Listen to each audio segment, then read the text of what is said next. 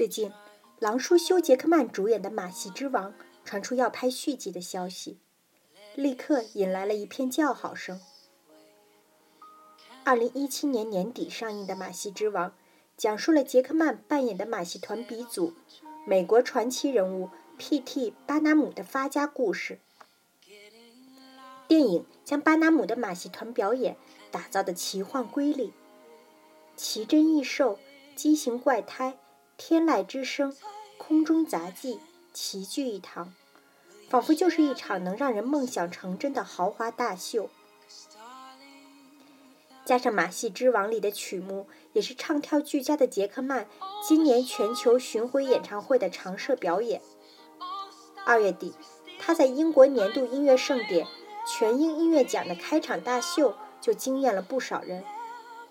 这也为这部原班人马回归的续集增添了不少期待值。如果单从歌舞片的角度看，《马戏之王》。的确犹如一出百老汇版的《速度与激情》，美轮美奂的布景，难度和可看性极高的编舞，天马行空的创意随处可见。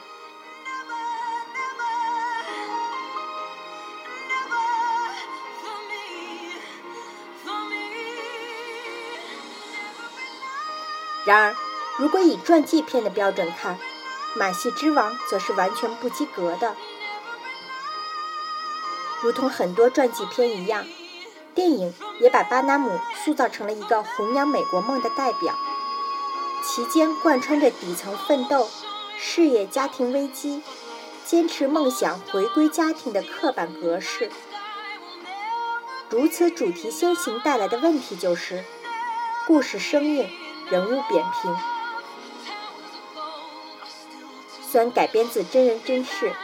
但电影对巴纳姆的经历做了大量修改。事实上，真实人物可比电影中的要复杂，也有血有肉的多。作为早期的英国移民，巴纳姆家族虽然不是建国勋贵，但也有一些家产，绝不像电影中那样落魄到从小就穿开口皮鞋流落街头的程度。不过，巴纳姆确实早早就进入了社会，十五岁时辍学回家当店员，十七岁就开始经营祖父留下的杂货铺，并做起了当时火热的彩票生意。《马戏之王》里的巴纳姆是个为了给孩子更好的未来而不断向上爬的穷爸爸，而真实的巴纳姆，一切折腾则都来源于骨子里的不安分。一八三五年，二十五岁的巴纳姆开始利用大众猎奇的心理，举办各种怪人展览，这也是电影中主要表现的情节。其第一个展品是一位号称已经一百六十岁的女黑奴，双目失明，身体部分瘫痪。巴纳姆在报纸上声称，他曾在一百多年前为美国国父乔治华盛顿做过奶妈。这引得全城人想窥探其真面目。一年后，女奴去世，尸体解剖后的鉴定结果显示，她其实只有八十岁左右。随后，巴纳姆又雇佣了长着大胡子的女人、侏儒和连体双胞胎等等畸形人，并为此买下了位于纽约市百老汇和安街的一座废弃博物馆。电影中，在巴纳姆的鼓励下，这些被歧视和伤害的社会边缘人物终于找到了自身的价值，活出了真我。但现实更可能是，这群人只是巴纳姆赚钱的道具。被巴纳姆发掘出来时，只有六岁的侏儒拇指将军汤姆，巴纳姆教他在观众面前表演的，不只是模仿拿破仑。还包括葡萄酒对瓶吹和七根雪茄一起抽。而当已经成名的汤姆结婚时，巴纳姆曾出价1.5万美元，希望其婚礼延后一个月，以便让他充分利用这段罗曼史。而在影片中和巴拿姆产生一段感情的瑞典夜莺珍妮琳德，现实中两人也仅限于金钱关系。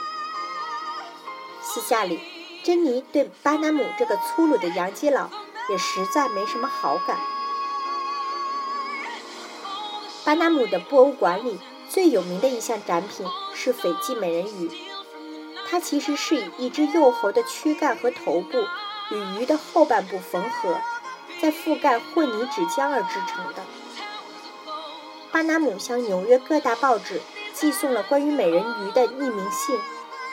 随后让助理冒充一位熟知动物的科学家，回答人们有关美人鱼的问题。他还制作了木板画、幻灯片以及一万本小册子等等，来证明美人鱼存在的真实性，并找到了纽约三家主要报社。为每一位编辑都提供了美人鱼干尸的独家专题故事。在该标本展览的近二十年中，始终没人相信那是假的。如今，这种人们会很容易相信一个笼统的、一般性的描述，并认为那个描述非常符合自己的情况的心理状态，也演变成了一个专有名词——巴拿姆效应。巴拿姆还曾匿名传播胡子女士是男儿身，又降怒要将身份造假的后者告上法庭，并找来其丈夫出庭反驳，最终让胡子女士身价大增。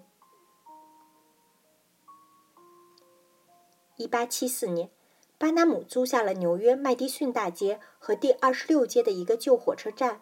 作为马戏团的安身之所。此地日后成为了美国体育史上的圣地，即麦迪逊广场花园。据说他死前的最后遗言是：“今天的麦迪逊广场花园的收入怎么样？”这和他那句“每分钟都有一个蠢货诞生”的著名言论一样，真实性存疑。六十五岁时。巴拿姆还成功当选为康涅狄格州布里奇波特市的市长，因此一些政治评论家也常把当今的美国总统特朗普称作又一个巴拿姆，认为他们都喜欢虚张声势和欺骗民众。可见，巴拿姆并不受人尊重，很多人骂他是骗子，但毋庸置疑，他也堪称娱乐营销大师。请水军、造热点、标题党，如今这些娱乐营销手段都是巴拿姆当年玩剩下的。他从二十二岁就开始写自传。一八五四年，他出版了第一版自传《巴拿姆的一生》，大卖十六万册。遭遇的破产、庄园和博物馆相继烧毁、妻子和两个女儿去世等悲剧。都被一一写进了他的几本自传中。他还四处演讲，其中最辉煌的篇章就叫做《赚钱的艺术》。巴拿姆曾对他的好朋友美国作家马克·吐温说：“我宁愿被嘲笑，也不愿被遗忘。”人们的确没有遗忘他。杰出的巴拿姆。总是和天花乱坠的形容词联系到一起，但也只有这些评价才能与之相配。他的一份讣告中这样写道：“巴拿姆的杰出在于，他创造的面对蓝领和底层阶级的娱乐产业，确实迎合了美国这个摆脱严格的清教徒戒律的西方挑战者形象，同时。”他又是善于自我包装，且从不掩饰自己的唯利是图和野心的。这种矛盾感才是这个人物真正的迷人之处，也是我们希望完美的狼叔在《马戏之王》续集中能真正展现出来的。